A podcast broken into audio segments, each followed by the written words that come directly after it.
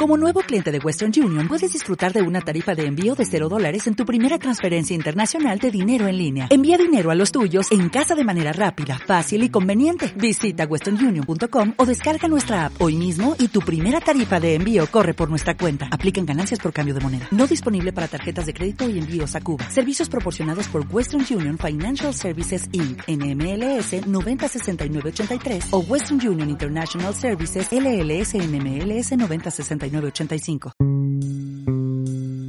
Bienvenidos a El Secuestro.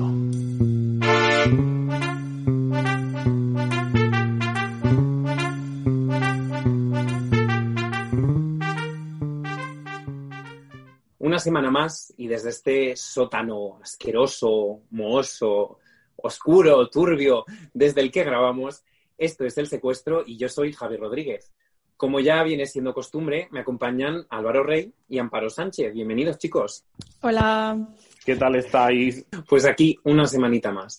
Hoy hemos querido darle un giro al programa, algo diferente, para sorprenderos un poco. Nuestra invitada de hoy empezó a bailar cuando tenía tres años, por prescripción médica. Tenía los pies planos. Desde entonces siguió combinando su formación como bailarina con el estudio de económicas, hasta que un día decidió dejarlo todo y marcharse a Nueva York, donde se enamoró no solo de una forma de baile, sino de una comunidad entera, que después decidiría exportar a España. Para que nos lo explique todo y conocerla un poco más a fondo, hoy damos la bienvenida a Silvi Mani. Hola chicos, gracias, gracias por la invitación. Esperemos a ti que, por aceptar. que a todo el mundo le, le sirva para conocer y adentrarse un poquito más en esta cultura. Pues esperemos que, que nos sirva bien. Silvi, tú eres bailarina, eres profesora, eres creadora de una Kiki House, eres creadora de Madrid Ballroom Scene. Eh, ¿Tienes tiempo de vivir? Durante algunos años, no. Eh, lo he entregado todo mi tiempo, día y noche, a la escena ballroom.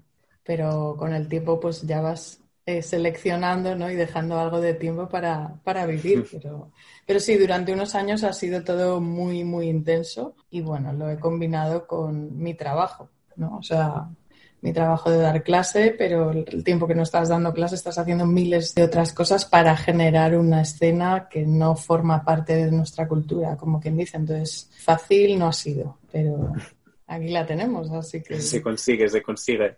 Eso es. Bueno, antes que nada, eh, preguntarte lo más básico que es, que es el ballroom, porque yo creo que hay muchísima gente, me incluyo, en el que no teníamos ni idea, o sea, yo hace dos semanas no tenía ni idea de lo que era el ballroom o ballroom. Entonces, eh, pues explícanos un poco qué es, dónde aparece y por qué. Pues un poco introducción. Vale, bueno, mira, pues la, la escena ballroom es una, pues no sé si hacer una definición tipo diccionario, pero, pero es como una cultura underground, ¿vale? Que ha sido impulsada por, colectivo, por el colectivo LGTBI, concretamente por mujeres trans y, y mujeres drag, afroamericanas y latinas, ha surgido en Harlem y ha tenido como un punto de bastante auge en los, en los años 80, ¿vale? Aunque se ha iniciado muchísimo antes, desde incluso desde los años 20 hay como primeras fotos de, de, drags, de concursos de drag balls que se hacían en Harlem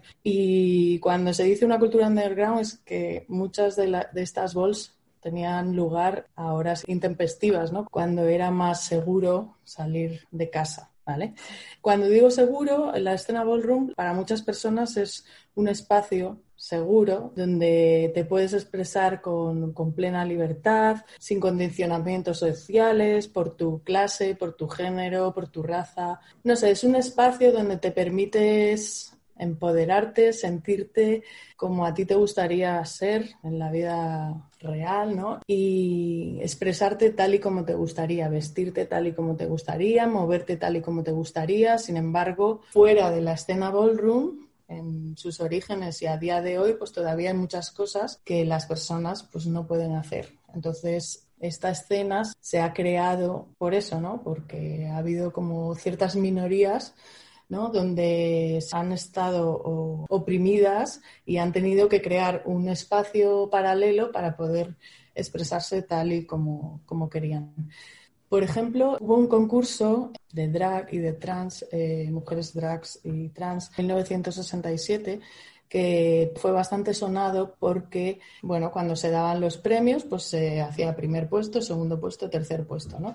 Entonces, cuando anuncian quién ha quedado la segunda persona, pues esa segunda persona es Cristal la Bella y se enfada, se pone como una furia porque dice que no se lo puede creer, que siempre son las, las mujeres eh, trans o drag latinas o afroamericanas que quedan en un segundo puesto, en un tercer puesto, nunca en un primer puesto. ¿no? Entonces esa noche ya queda en un segundo puesto y en cuanto la anuncian, pues se marcha se marcha, se baja del escenario, monta el numerito, por decirlo así, y empiezan después en el backstage pues, a discutir con la primera ganadora.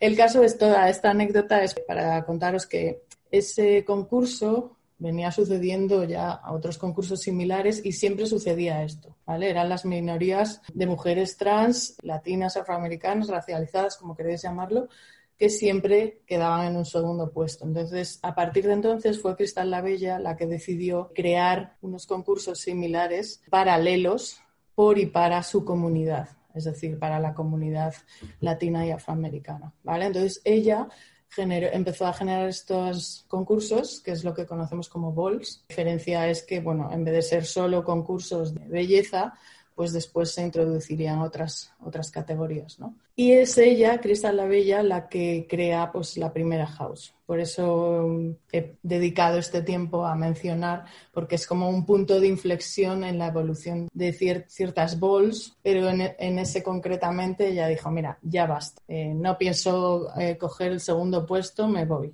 a partir de ese momento, pues las, las balls empiezan a ser un espacio seguro donde todas las personas de la comunidad se empiezan a, sentir seguras y nunca rechazadas por ser latinas o afroamericanas y, se convierte en un espacio de militancia y de reivindicación para este colectivo. Hemos estado investigando, Silvi, y sabemos que tú entraste en contacto con el mundo del ballroom mientras te formabas eh, profesionalmente en Estados Unidos, más concretamente en Nueva York. Yo quiero saber cómo fue ese primer contacto, ese primer acercamiento tuyo al mundo del ballroom. A ver, yo sí que tenía noción un poco de que era el voguing como tal, como baile, ¿vale? Antes de ir a, a Nueva York sí que había visto algunos vídeos, pero sí que sabía algo, entonces cuando me fui a, Nueva York yo iba a reciclarme de otros estilos, de hip hop, de house, que también tiene mucha escena, por ejemplo, de house, mucha escena en Nueva York, entonces pues allí tienes a pioneros de hip hop, de house con los que aprender, ¿no? Entonces cuando me fui allí sí que dije, oye, eh, la escena ballroom también es de aquí, ¿dónde mejor formarte o charlar o que te cuenten eh, cosas, personas que siguen vivas ¿no? y que forman parte de la escena? Entonces, pues en un primer momento lo que hice fue tomar clases, ¿no? Yo tomaba clase de una, ah, pues he visto que hay una clase de voguing, ok. Y después también eh, lo que hacía era, pues salía bastante a los clubs, ¿no? Para bailar y pues a veces salías a un club de house, DJ estaba, que viene luego aquí a Ibiza a pinchar, pues allí residente, todo lleno de bailarines y de repente en mitad de la noche aparecen dos boggers bailando allí eh, que vienen de hacer una performance, o sea, increíble. Sí que el primer contacto en Nueva York fue más con el baile como tal, de la escena ballroom, ¿vale? Con el voguing y con personas que formaban parte de la escena, pero no profundicé demasiado en el primer viaje. Sí, sí que vi que había una ball, pero no, o sea, la latex ball, que es muy conocida, pero pues no había tickets, no pude ir ni nada. Y fue más a posteriori, después de ese viaje, cuando sí que hasta que pudiese volver a Nueva York, pues empezaron a venir bastantes personas de Estados Unidos a Europa a impartir talleres o charlas o conferencias. Entonces, cada vez que tenía algo ahorrado, pues me iba a Europa a algún viaje. Con esto de los viajes low cost, pues te sale más barato ir a Alemania que hacerte un viaje a Nueva York, ¿no? Entonces, pues sí que fue a raíz de ese viaje donde después empecé a profundizar en la escena como tal. Eh, fue un proceso lento, por decirlo así. Eh, las redes no eran lo que es ahora, todo iba mucho más despacio, ¿no? Y ahora es normal para nosotros hacer videollamadas, pero por entonces no lo era y tener contacto con personas de otros países era más difícil, ¿no? Entonces, pues era todo más, más lento. Pero sí, cada vez que venía alguien a Europa, pues eh, había una charla, conferencia, proyectaban una película, había talleres, ¿no? workshops donde seguir formándome. Entonces, pues, empiezas ahí a preguntar y esto y lo otro. Bueno, poquito a poco. Aquí la verdad es que yo no conocía a nadie por aquel entonces, entonces cuando tú estás tú solo, que te gusta una cosa, pues no sabes, no es como si lo compartes con otra persona, ¿no? dices, ah, pues venga, vámonos a no sé dónde, ¿no? Entonces todo era un poco más lento. Y entonces, ¿cómo empiezas tú a meter todo el voguing, todo el ballroom, si dices que no había demasiado en España? ¿Cómo empiezas tú a meterlo en nuestro país? Pues yo lo que hacía era, tenía bastantes contactos de mi tiempo, el tiempo que estuve allí en Nueva York y cada vez que viajaba, pues cada vez empiezas a ampliar los contactos. Entonces, como si sabía que alguna persona venía a Europa, pues a lo mejor le proponía venir a España o alguna, algún profesor con el que había tomado clase venía aquí, pues yo le intentaba organizar un, un taller, ¿no? Para que pudiese compartir lo que sabe con las personas de aquí. Al principio era más bien eso, organizarle talleres, si había la oportunidad de hacerlo, y poco más. Era así. Después yo empecé a impartir clases de voguing concretamente. No empecé a impartir clases hasta 2013. Fui en 2009 a Nueva York, pues hasta 2013 no empecé a impartir clases. Todo ese tiempo pues formándome y conociendo un poco más de qué iba todo esto, sobre todo por, por respeto, no coger, haberme ido a Nueva York, tomar dos meses clase y ya venirme aquí a dar clase como si fuese, yo qué sé, aquí, incluso para, para algunas houses es como tienes que llevar 10 años en la escena para poder dar clases, ¿no? Cada una tiene sus normas, pero sí, eh, tarde tiempo hasta que abrí la primera clase. La primera clase pues tenía cuatro personas, cinco, y entonces con lo que me pagaban los alumnos, con eso pagaba la sala, o sea, tampoco... Pero estaba muy bien porque de esa manera como que yo mm, refrescaba esos movimientos básicos, me empapaba más de la cultura para intentar transmitirlos mejor, me mantenía más activa, ¿no? Más allá de los viajes que hacía, porque si no, una vez que se acaba el viaje, luego ¿qué hacías aquí? ¿no? Sí que tenía una persona, conocí a una persona en ese tiempo de Barcelona, ¿no? que empezó a vivir aquí en Madrid y con ella pues lo que hacíamos era viajes juntas y a eventos, a lo mejor que había cosas de hip hop, de house y también empezó a ver que sí una actuación de voguing, eh, poquito a poco que sí unos talleres, entonces al ir juntas pues también nos, nos, motivábamos un poco y sí que hicimos un viaje juntas en 2013 a Berlín y allí fuimos a una semana entera de talleres con Archie Burnett y nos presentamos la primera vez a una bol. Y bueno, fue fuerte la verdad, porque íbamos a, había una categoría que se llamaba posing y entonces lo que teníamos que era, eran exteriores, teníamos que posar y al final pues elegía la mejor foto en base a tu pose, ¿no? No la mejor foto según el fotógrafo, pero esa era una, entonces decíamos, bueno, posing, venga, nos atrevemos.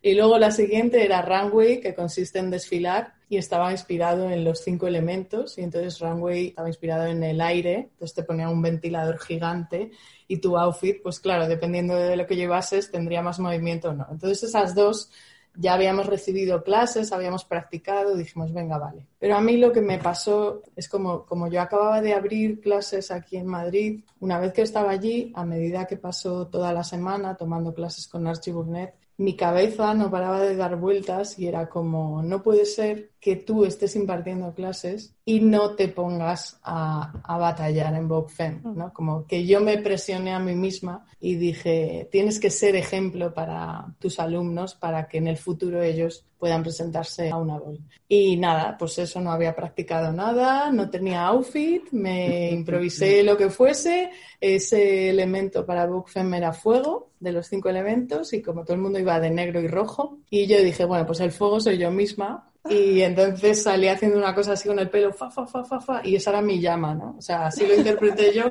pero no tenía nada, no tenía nada de rojo. Y bueno, fue fuerte porque, no sé, era como la primera vez que cuando salí a la pista no estaba como bailarina, ¿no? Que es un poco todo pensado. Eh, salí a la pista, no estaba pensando, me volví loca, o sea, no, no sabía lo que estaba haciendo estaba totalmente empoderada, llegué a la final de la categoría, estaba allí también, o sea, estaba Archie Burnett de juez y yo a Archie le había conocido en 2009 y él me dijo, esta no es la Silvi que yo conocí en aquel entonces, ¿no? Entonces, pues eso, lo que yo sentí allí un poco, ese empoderamiento, esa que ahora veo los vídeos y digo, madre de Dios, pero bueno, por aquel entonces, ¿no? Eso, eso que sentí sí que fue increíble y es lo que me dio a mí ese impulso para poder transferir y transmitir estas sensaciones a las personas aquí. Enseguida quería organizar una bol, pero bueno, eh, hacen falta muchas cosas para hacerlo y mi primer intento no, que yo quería traer a Archie Burnett, claro, es como eh, pagar un vuelo, esta persona necesita un asiento especial porque mide dos metros, o sea, eran muchas cosas y dije, bueno, entonces tengo que empezar igual por algo más, más suave. Más sencillito, eh, sí. Claro, porque la gente de aquí no, no va a valorar que esta persona es un icono, ¿no? Claro. Pero nada, eso que pues ese verano, eso fue en verano de 2013 y en 2014 fue cuando organicé la primera bol en abril. Con eso de la feria de abril dije, eh, venga, en tres semanas la hago. O sea, fue una locura. Fue, eh, pues eso, sin planear, sentí que tenía que hacerlo, ¿no? Y que la temática tenía que ser algo nuestro, ¿no? Algo de España. Y nada, la organicé para mis alumnos. No es que les obligase a participar, pero casi, ¿no? Como que les dije, esta, esta bol es por y para vosotros, ¿no? Pensar que en una academia de baile normal harán un festival de fin de curso, vosotros vais a hacer esto. O sea, va a ser algo más personal, ¿no? Y, y bueno, la manera de impartir las clases la cambié también. O sea, la cambié sí que se dieran cuenta, ¿no? Para prepararles más para eso, para freestyle, para empoderarse y no pensar en coreografía, o sea, en voguing nunca lo había hecho, pero eran alumnos que venían de coreografía, entonces, pues, bueno, prepararles para la bol. Y la verdad es que fue un éxito para ser la primera y participó gente, vino pues muchos amigos a apoyarme y estuvo la verdad que genial.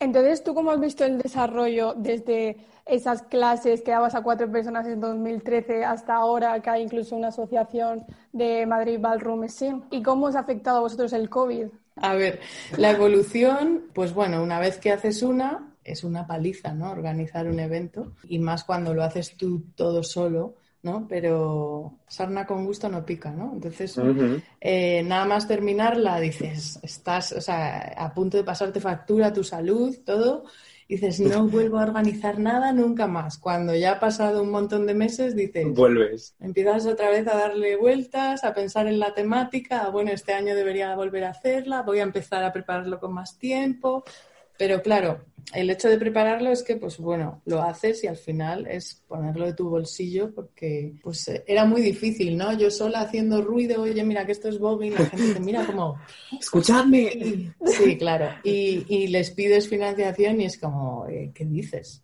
Entonces, pues bueno, sí que a las personas que venían de fuera, porque claro, aquí no había quien fuese juez, ¿no? en España. Entonces siempre tenía que invitar a alguna persona, pues les tienes que comprar los vuelos, eh, todo. Entonces le organizaba unos talleres y pues con lo que se recaudaba de los talleres, pues intentaba cubrir los gastos, ¿no? Lo que podía. Y así sucesivamente, entonces empecé a hacer un anual. En 2015, además de la Ball, hice también una Kiki Ball y así, pues durante cinco años, ¿no? Tuve y luego sí que me tomé un año como de pausa en, cuanto a la bol grande, ¿no? Sí que hice otras kikis más pequeñas y pues hasta el día de hoy. ¿Cómo nos ha afectado el COVID? Pues bueno, la gente creo que no tiene que ver solo con la ballroom, ¿no? Todas las personas han pasado una etapa complicada. Muchas personas se han encontrado consigo mismas porque eh, a día de hoy la vida va rapidísimo, entonces de repente estar en casa te hace pensar cosas, plantearte cosas sobre ti misma y entonces, pues hay personas que no lo han pasado muy bien y estaban deseando que hubiese una kiki, una bol, un entreno, lo que fuese, para explotar, desinhibirse y soltarse porque, porque lo necesitaban. Pues otras personas se han dado cuenta de quiénes son ahora mismo, ¿no? Y igual están en un proceso de transición. En cuanto a la asociación, que eso me lo he saltado antes, pues eh, al final Madrid Ballroom Machine es un nombre, por decirlo así, que yo utilizaba para informar de los eventos, ¿no? Eh, que hacía. Lo usaba vía Facebook y a posteriori pues creé un canal y subía ahí los vídeos resúmenes de las balls y poco más. Decidí hacerlo una asociación con otras dos personas con vistas a futuro, ¿no? Eh, es Mm. algo que va muy lento, pero creo que la comunidad necesita espacios donde poder practicar, donde poder organizar sus eventos sin que tengan que poner el dinero de su bolsillo. ¿no? Yo lo he hecho, pero... Es mucho sacrificio, ¿no? Claro, es mucho. Entonces hay gente muy joven que está deseando hacer cosas, pero igual están estudiando y no tienen esas posibilidades. Entonces, al fin y al cabo, si por ejemplo tenemos un espacio, nos ceden un espacio o algo así, es mucho más fácil y solo se tienen que centrar pues quiénes son los jueces o otro tipo de cosas a la hora de organizar el evento, ¿no? Y a la hora de practicar, pues muchas veces practicábamos alquilando una sala. Pues hay personas que no tienen para alquilar una sala, ¿no? Entonces, pues eso, el, uno de los objetivos, ¿no? Es que fuese de cara al futuro más fácil para todos. Silvia, hablando sobre los balls, ¿le puedes explicar a la gente qué estructura tiene un ball y cuáles son las categorías principales del ball y en qué consisten? Pues bueno, yo lo llamo, no sé por qué para mí bol lo digo que es femenino, ¿vale? Una bol, para mí una bol tiene las categorías, lo voy a decir entre comillas, que tú quieras. Porque puede ser desde 5 hasta 35 hasta 50. O sea, hay bols que son interminables, 10 horas de bol, ¿Mm? con parón para comer. O sea, ¿cómo se estructura? Pues bueno, hay un panel de jueces, hay una persona que está en el micrófono. Actualmente suele haber dos, una que hace de host o de presentador y la otra persona hace de commentator, que es la persona que hace pues, rimas sobre la música y al final le está dando energía a la persona que está en la pista, ya sea bailando, desfilando, lo que sea. Eh, por ejemplo, en Pose no es así, ¿no? El commentator es el host también. Y después hay diferentes categorías que se anuncian con tiempo y esas categorías están inspiradas en una temática. Entonces, las personas que quieran participar tienen que leer bien la descripción de cada categoría para que su outfit vaya acorde con lo que le han pedido, ¿no? Tú cuando te presentas a la categoría que sea, si tu outfit no es lo que realmente están pidiendo, chop. O sea, te descalifican, te pueden descalificar. Si tu outfit va bien, entonces después van a ver lo que requiere esa categoría, ya sea desfilar o bailar o lo que sea. ¿Qué tipo de categorías hay? Pues hay categorías que están enfocadas en moda, por ejemplo, runway, que es desfilar, best dress o fashion killer, que son categorías donde tienes que mostrar y lucir tu vestuario, tu look, tu outfit. Tienes designers de light, que está más enfocado un poco al diseñador eh, de siempre o emergente o llámalo como quieras donde ahí sí que van a ver pues cómo está rematado el traje, si van a ver los bocetos. Luego tienes categorías de performance, ¿vale? De baile. Tienes hands performance, solo se mueven las manos. También está arms control, que la diferencia pues eh, en arms control se utilizan eh, líneas y ángulos y se mueve a una velocidad muy loca y hands performance es todo mucho más fluido. Es que contar una historia a la hora de hacer tu performance. Por ejemplo, yo estoy aquí y te estoy diciendo, mira guapa, estás muerta, pero no te estoy diciendo eso con la, con la boca, ¿no? Te lo digo con, con las palabras. O sea, con las manos, perdón. Con las manos, sí. Eso. Luego tienes, en cuanto a categorías de performance, tienes All Way, que sería el primer estilo de voguing, ¿no? Que podéis ver en el videoclip de Madonna. Son líneas y ángulos, poses que están inspiradas en artes marciales, eh, son posiciones un poco más eh, rígidas. Luego tienes New Way, también tiene poses y líneas, pero es mucho más rápido. La música en la historia cambió, iba más rápida y los movimientos también más rápido. Y también se empezó a separar en New Wave porque había bailarines de otras cosas que se empezaron a meter en la escena ballroom y claro, tenían mucha elasticidad y era un poco difícil competir con la gente que llevaba ya mucho tiempo y que eran iconos bailando All Way a otra persona que viene y te hace con, te pone la pierna en la oreja, ¿no? Entonces, pues los separaron y lo llamaron New Way, ¿no? El viejo camino, el nuevo camino. Traducido al castellano suena un poco así, pero... Para los que no Y. New Way también, pues eso, meten eh, poses de contorsionismo, stretching, todo eso. Bueno, y luego tienes Vogue Femme, que sería el tercero, ¿vale? Donde está, como dice la palabra femme, inspirado en la feminidad, en exaltar la feminidad. Y bueno, son muy conocidos los cinco elementos con los que cuenta, ¿vale? Que sería Hands Performance, como parecido a la categoría, donde inicias tus movimientos con las manos, tienes catwalk, donde te desplazas por la pista, ¿no? Con las piernas un poco flexionadas a modo de gato. Eh, luego tienes duckwalk, donde es ese movimiento tan cómodo de cuclillas que a todo el mundo le sale a la primera. Es bastante duro. Y después tienes eh, floor performance, eh, donde tienes que hacer movimientos bastante sensuales, sexuales en el suelo. Y después tienes spins, giros y dip, que es la caída en el suelo, que no se llama dead drop. ¿vale? ¿No se llama dead drop? No. Eh, se llama dip. Ahí dejo el apunte. RuPaul es Bien lo que tiene, es lo que tiene. Y Silvi, tú eres la madre de la Kiki House of Fab. ¿Qué nos puedes contar sobre tu casa? ¿Qué, qué es tu casa? ¿Cómo se une la gente? Eh, yo te digo lo que es una casa o cómo surgió y lo que es para mí una, una casa. ¿vale? Una casa es un poco una familia elegida, mm, por decirlo así, que está lider- liderada por personas, puede ser una persona o dos o varias, que hacen eh, el papel de madre o padre, independientemente de del género. Y al final lo que hacen es dar un poco de apoyo a los miembros de esa, de esa casa, a los que llamas hijos, hijas, hijes.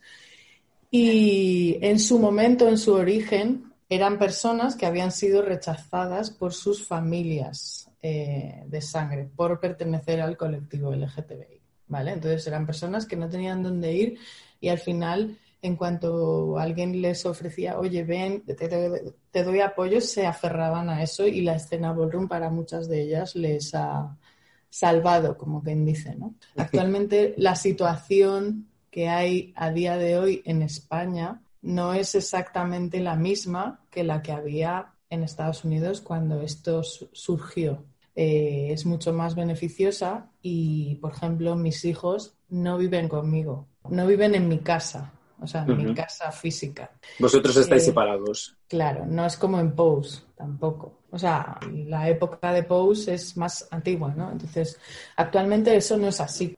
Para mí, mi casa sí que tiene varios pilares, eh, sobre todo el, el ser una familia, el que haya mucho apoyo entre nosotros, el que haya sobre todo respeto dentro de la casa y con personas de fuera de la casa también. La Kiki House nuestra es bastante diversa.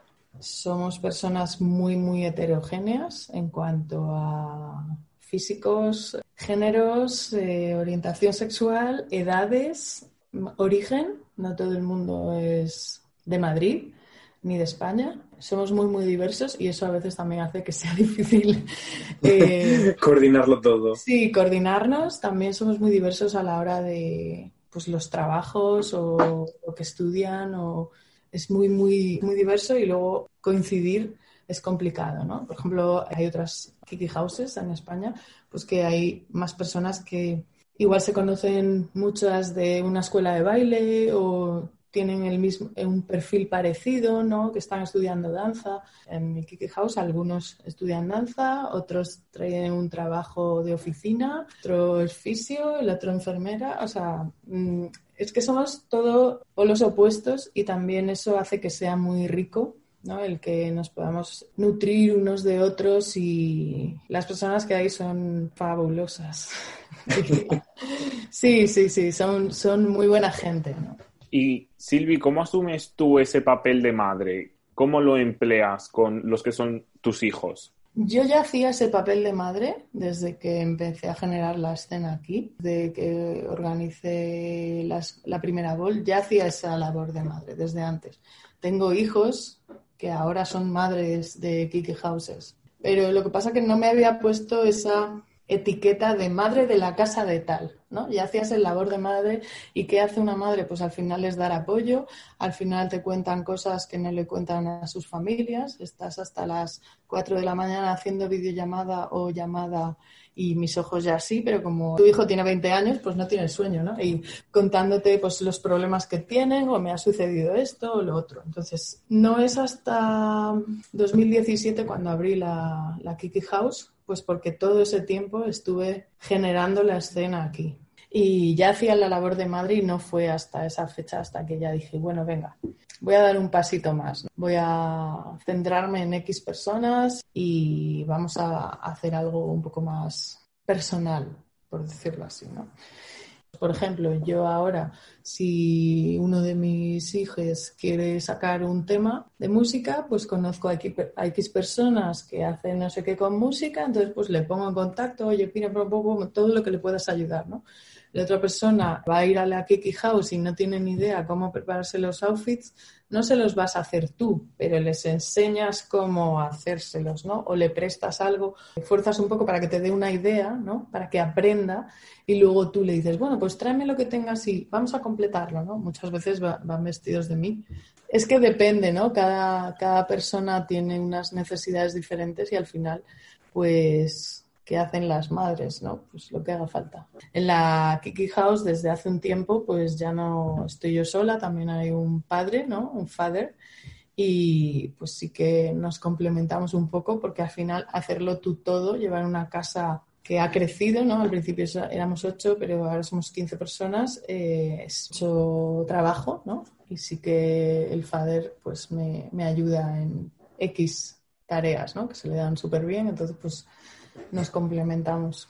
¿Y cómo llegan tus hijos a, la casa? ¿Cómo encuentra la gente la, la Kiki House of Fab? Vale, al principio cuando surgió fue más como mm, yo se lo planteé a algunas personas que venían conmigo a clase y yo se los planteé como quiero hacer este proyecto. A quien le apetezca, pues que me contacte. Si os gusta este proyecto, queréis uniros, adelante.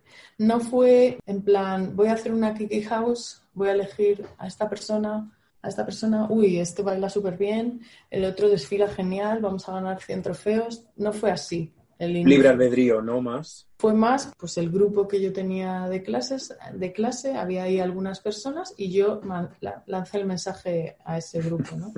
Y entonces de ese grupo me contactaron algunas dijeron yo quiero, yo quiero, entonces pues bueno, nos reunimos, vimos cómo hacerlo y cuando presentarnos, ¿no? Eh, normalmente cuando abres una house o una Kiki House lo haces oficial en una ball o en una Kiki Ball. Entonces pues ese verano teníamos una Kiki Ball que organizaba uno de mis hijos, que ahora es madre de una Kiki House en Alicante, y presentamos la Kiki House of Fab allí, oficialmente. Y nada, fue el año pasado en febrero, donde había pasado ya un año y medio de vida de la Kiki House, donde ampliamos el número de miembros. Tardamos como en un año y medio en afianzar las bases de la house, porque al ser tan, tan diversos, ¿no? Y también el yo tener experiencia como madre, aunque ya lo había hecho, pero como, no sé si decir líder, pero dirigir a tantas personas y, también aprender de cosas, ¿no? Al final quieres que todos estén a gusto, que todos complacer a todo el mundo y dando a elegir muchas veces no llegas a ninguna conclusión. Entonces hay veces que tienes que ser como esto y todo el mundo dice, ah, sí, vale, ok. ¿no? En lugar de decir, ¿qué tal si lo dejas abierto? Entonces no llegas a... Hay que marcar un poco.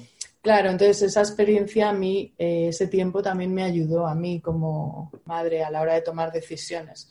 Abrimos la house y presentamos a los nuevos miembros en la Fabulous 2, que la, la hicimos en la central de diseño del matadero y hasta el día de hoy.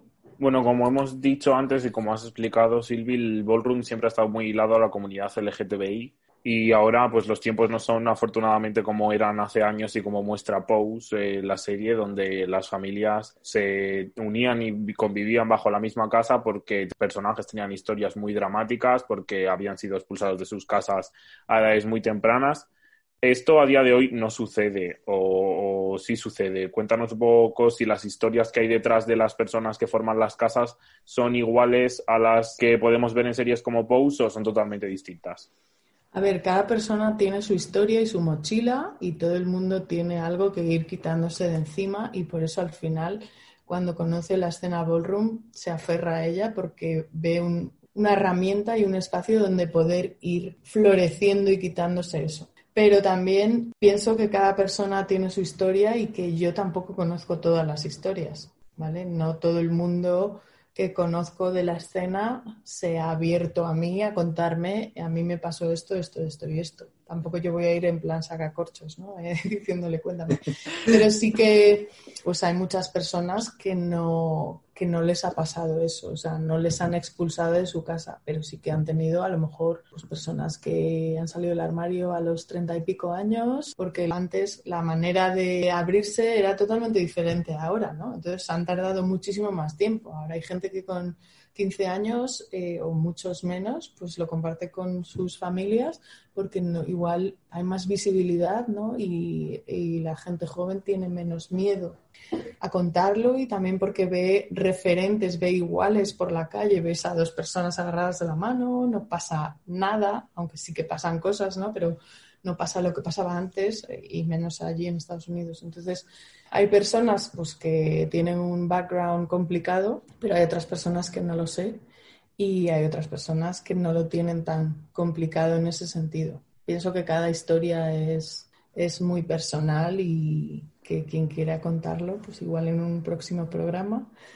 Pero yo no voy a contar las historias de nadie, ¿vale? De, de la escena, porque creo que son muy privadas. Pero sí, en general creo que actualmente la situación es mejor, es mejor que, cuando surgió la escena en Estados Unidos. ¿Y tú por ser una mujer, digamos, blanca, cisgénero, has sentido que te han juzgado eh, por estar en la escena? La respuesta es sí, pero no tanto, ¿vale? En el colectivo LGTBI o fuera de él, en el mundo en general, durante mucho tiempo ser una mujer también ha sido una minoría. En la escena ballroom siempre ha habido mujeres, el colectivo LGTBI también incluye a mujeres, ¿no? Mujeres cis, mujeres trans. Yo cuando me he acercado a la escena ballroom eh, no me he sentido juzgada, es más, me he sentido apoyada y también la escena ballroom, cómo se ha desarrollado en el tiempo en Europa, ha sido de manera diferente que en Estados Unidos o que en París. Por ejemplo, en Estados Unidos eh, han sido, pues eso, mujeres trans o personas eh, o butch queens, eh, hombres homosexuales, los que han creado las casas, organizado las balls, bueno, una serie de cosas para hacer crecer la escena. Sin embargo, en Europa ha habido en varios países, pues como en Italia, en Rusia, en Holanda, en España, donde hemos sido mujeres cis blancas las que hemos descubierto la escena y hemos dicho, esto hay que compartirlo. No es que nos hayamos puesto de acuerdo, ¿no? Pero sí que mm, algunas mujeres, países que he mencionado, a lo mejor teníamos cierta relación con el mundo de hip hop, underground, donde a lo mejor para formar parte de esa escena pues tienes que vestir pantalón ancho, como muy, muy masculino, ¿no? Y de repente hemos descubierto la escena ballroom donde vestirte con algo ajustado, nadie te va a llamar A, B, C o D, ¿no? Entonces sí que hemos descubierto un mundo que nos ha empoderado, nos ha impulsado a compartirlo con las personas de nuestros respectivos países. ¿no? Está claro que cuando inicias cosas y cuando haces cosas, estás abierto a críticas, ya sean buenas o malas, y hay a personas que les va a gustar más o menos, ¿no? Pero es lo que hay. Es como a lo mejor alguna de nosotras nos hemos, eh, cuando me has preguntado si tenía vida, ¿no? Pues durante unos años no he tenido vida porque la he entregado a la escena ballroom, ¿no? Pues fue así. Mm, eso ya no lo puedo cambiar, ¿no? Y, y gracias a esos esfuerzos, ¿no? Ahora otras personas pueden disfrutar o descubrirse o empoderarse en los respectivos países. Pero bueno, o sea, yo sí que me he sentido apoyada cuando he viajado a París y a Nueva York y obviamente hay a personas pues que puede ser que no le guste, ¿no? Que seas tú, en este caso yo, la que lo he iniciado, pero sí que he tenido la suerte o llámalo privilegio, ¿no? De poder viajar o de ahorrar eso en plan hormiguita, ahorrar, ahorrar, ahorrar para poder irme a otro sitio donde ha nacido esta cultura, empaparte y volver aquí. Y después sí que he decidido compartirlo con otras personas. Pero muchas veces, mm, no, quiero, no quiero sonar en plan feminista, ¿no? ni mucho menos, pero muchas veces cuando haces cosas y eres una mujer, pues muchas veces se juzga un poquito más ¿no? que en otro caso. Es un poco la sensación que a mí me da en ciertos momentos. Pero bueno, a quien no le guste, que no mire. es así. Y Silvi, este año que hemos visto como tanta expansión del movimiento Black Lives Matter, vosotros que sois una escena tan diversa, tan heterogénea, la comunidad ballroom, ya lo has dicho, nació con, con gente más marginada, gente negra, gente latina, gente trans, ¿habéis vivido como mucha influencia a raíz de esto? Sí, o sea, obviamente ha tocado de lleno porque la escena ballroom está dentro, ¿no? Eh, todas las personas de la escena ballroom están apoyando este movimiento porque les afecta, ¿no? Eh, Black Lives Matter. Y creo que en el caso de España, o te hablo las personas que conozco que forman parte de la escena ballroom, ya no sea de España, sino de otros países de Europa que son blancas, ¿no? Que somos blancas. Eh, yo creo que sí que ha supuesto más concienciación, más conciencia, ganas de, construirse, aprender, dar visibilidad y siempre respetar los orígenes y a las personas que forman parte de CENA y concretamente a personas racializadas. Entonces, aunque ya lo hiciésemos antes, todos tenemos que seguir aprendiendo un montón de cosas porque hay muchas cosas del día a día que quizás no nos damos cuenta, ¿no? Pero que estamos que pulir y que seguir aprendiendo y formarnos e investigar porque nosotros tenemos posibilidad de hacerlo y de cambiar, ¿no? Así que tenemos la posibilidad de cambiar y de favorecer que las personas que forman parte de la escena ballroom y ya no de la escena ballroom tengan los mismos privilegios que nosotros en este último año, bueno, estos últimos años, pues gracias un poco a la cultura mainstream, nos hemos acercado más a lo que es el ballroom, porque lo ha expuesto en series pues como Pose, en concursos como Legendary, aunque en realidad, si buscamos el primer momento en el que el ballroom sale a la cultura mainstream, podemos decir que es el documental Paris is Barney. Silvi, desde dentro, desde la escena del ballroom, desde dentro, ¿notáis la repercusión que tienen estas series, que tienen estos concursos? Claro que lo notas, lo notas porque ahora cada vez que sale algo la gente te escribe, ¿no? La loca aquella de 2009 ahora es como, oh, he visto una serie donde hacer lo que tú haces, ¿no? De no sé cuántos años más tarde. También ves a gente de tu entorno, ¿no? Que sí, yes, queen, haciendo de todo, ¿no? Diciendo frases y jerga que se utiliza en la, en la escena ballroom. También hay más personas que no la conocían y han alucinado al, ver el documental, al ver, al ver, la serie y hay personas que sí que han investigado ¿no? y se están empapando cada vez más de, la cultura y con mucho respeto no quieren saber más y hay personas pues que han ido a Bols un año, dos años y después de dos años hay alguna persona que me ha escrito, oye Silvi, ¿tienes alguna clase para principiantes? Quiero, no sé, me ha picado el gusanillo, quiero aprender. O sea, hay muchas repercusiones, ¿no? Que ahora todo el mundo quiere aprender voguing porque hay gente que le gusta verlo pero no hacerlo, ¿no? Porque fácil no es. Pero sí que hay más repercusión. También pienso que hay más bailarines, ¿no? Se contratan más bailarines para salir en videoclips, para eventos. Y bueno, creo que poquito a poco se deja de contratar a bailarines que más o menos hacen el movimiento y se está contratando a boggers, ¿no? que a personas de la escena para hacer esos trabajos. No siempre pasa, pero poco a poco creo que va mejorando, ¿no? Hay mucha más visibilidad, es como, por ejemplo, para el Pride, ¿no? A mí hay veces que en sitios me dicen, no, queremos una Kiki Ball para el Pride.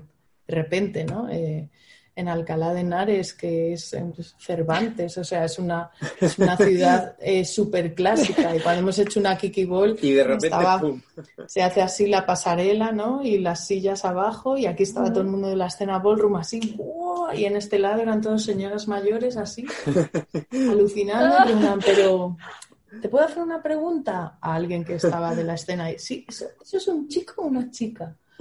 Y, a lo mejor le decían, pues señora, es lo que usted quiera, usted que ve. Ese contraste ¿no? generacional y de, y de culturas eh, delante de, una iglesia. O sea, es que era todo muy... Una persona vestida de unicornio desfilando delante de la iglesia de Alcalá de Henares es como algo que era impensable, ¿no? Hace, hace pocos años. Bueno, leyendo algunas de las entrevistas que has dado, Silvi, siempre dices que Silvi Manequin es tu nombre artístico, es el nombre que tú tienes como bailarina. Por eso queremos saber, después de, toda esta explicación maravillosa que nos has dado acerca de la escena Ballroom, quién se esconde tras Silvi Manequin. ¿Quién es Silvi Manequin eh, después de, la escena, del trabajo, de las clases de voguing? Eh, bueno, mi nombre es Silvia, sin la, A, ¿vale? Eh, mi segundo apellido también es, empieza por M, ¿no? Entonces al principio me acuerdo en Facebook era Silvi Rodríguez y ya está. Entonces cuando con esta persona que os mencioné, Blanca, mi amiga con la que me iba a algunos eventos, eh, decidimos abrir un blog sobre nuestros viajes y hablar sobre, sobre voguing y house y, y walking y entonces le llamamos al blog Money Queen. Entonces ahí como que me puse el nombre en Facebook y a medida que, empezaba a bailar más cosas de, o sea, más walking y más voguing, gente me llamaba más Money Queen y Rodríguez era más para hip hop, ¿no? Entonces pues al final no es que he parado de dar clases de hip hop, hoy he dado clase, ¿no? Pero igual eso no es lo que subo a redes, ¿no? Y la gente ahora me etiqueta más con el ballroom y al final con el tiempo me he quedado en Money Queen. ¿Quién soy? Pues hay veces que no llegas a desconectar. O sea, porque al final como artista, ¿no? Y estás, no tienes un horario fijo, o sea, tú tienes tus clases, pero al final llegas a casa, estás, preparo la entrevista, hago no sé qué, hago tal, voy a hacer una creación, una pieza, o sea, mm, yo me acuerdo cuando salía de fiesta, que ahora desde el COVID mm, ya no, pero cuando salía de fiesta salía y estaba con el Sazam viendo qué canción estaba poniendo el, DJ para yo ponerla en mis calentamientos de clase. O sea, es que no desconectaba ni, cuando estaba por ahí. ¿Quién soy? Pues al final una persona normal no soy porque si no, no estaría aquí. Normal no sé si existe esa palabra, pero todos somos, eh, como te lo diría, weird, como un poco raros eh, y al final eso es como edición limitada, yo lo llamaría. Pero al final es un poco lo que te hace más, más especial, ¿no? Y te hace más único y diferente al resto. ¿Cómo viviríamos en un mundo sin rarezas, en un mundo sin diferencias y en un mundo, pues, sin brillo? O sea, no podemos, no podemos vivir en un mundo así. Necesitamos eso, necesitamos cosas distintas, necesitamos innovación, necesitamos revolución, necesitamos, es necesario. Claro, por supuesto, si no sería aburridísimo. Pues se nos echa ya el tiempo encima, pero Silvi, contigo hablaríamos horas y horas y horas. O sea, esta noche ya no, duermo tranquilo, voy a tener el cerebro pensando en mil cosas diferentes. Así que, de nuevo, muchísimas gracias por aceptar nuestra invitación. Recuérdales a nuestros, a nuestros oyentes dónde te pueden encontrar, en redes sociales y, y físicamente, no digas la dirección de tu casa, pero ¿dónde podemos verte? En, bueno, en redes sociales, en Instagram, Silvi Maniquin. Maniquin es como un juego de palabras entre maniquí y reina. Mannequin y queen. Y e imparto clases por el centro, ¿vale? Eh, entre Sol y Tirso actualmente. Cosas de la escena Ballroom las subimos a Madrid Ballroom, Sing, al canal de YouTube, cuando podemos y tenemos material. Pero no sé, yo le diría a la gente que no, que no tenga miedo en contactar conmigo, que al final no, no todo es lo que parece, ¿no? Si al final a veces me dicen, no, es que eres una diva, tal, soy una persona accesible, ¿vale? Entonces me pueden escribir, preguntar eh, cosas sobre la escena, sobre baile. Hay gente que me, que me pregunta sobre, oye, ¿dónde puedo? Clases de breakdance. Y al final todos estamos conectados y podemos recomendarnos unos a otros, o sea que... Pues lo dicho, Silvi, muchísimas gracias. Y nada, a los que nos escuchan, os recuerdo, a nosotros nos podéis encontrar en Twitter en arroba el secuestro pod y en Instagram en arroba el podcast Y si queréis ponerle cara a estas voces tan preciosas, yo soy arroba Javi X Rod. Yo soy Amparo SCHZ.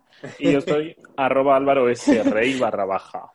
Así que nada, muchísimas gracias por quedaros una semana más con nosotros. Y nada, volveremos la semana que viene con esto y un bizcocho. Eh, cuidaos de la COVID. Adiós.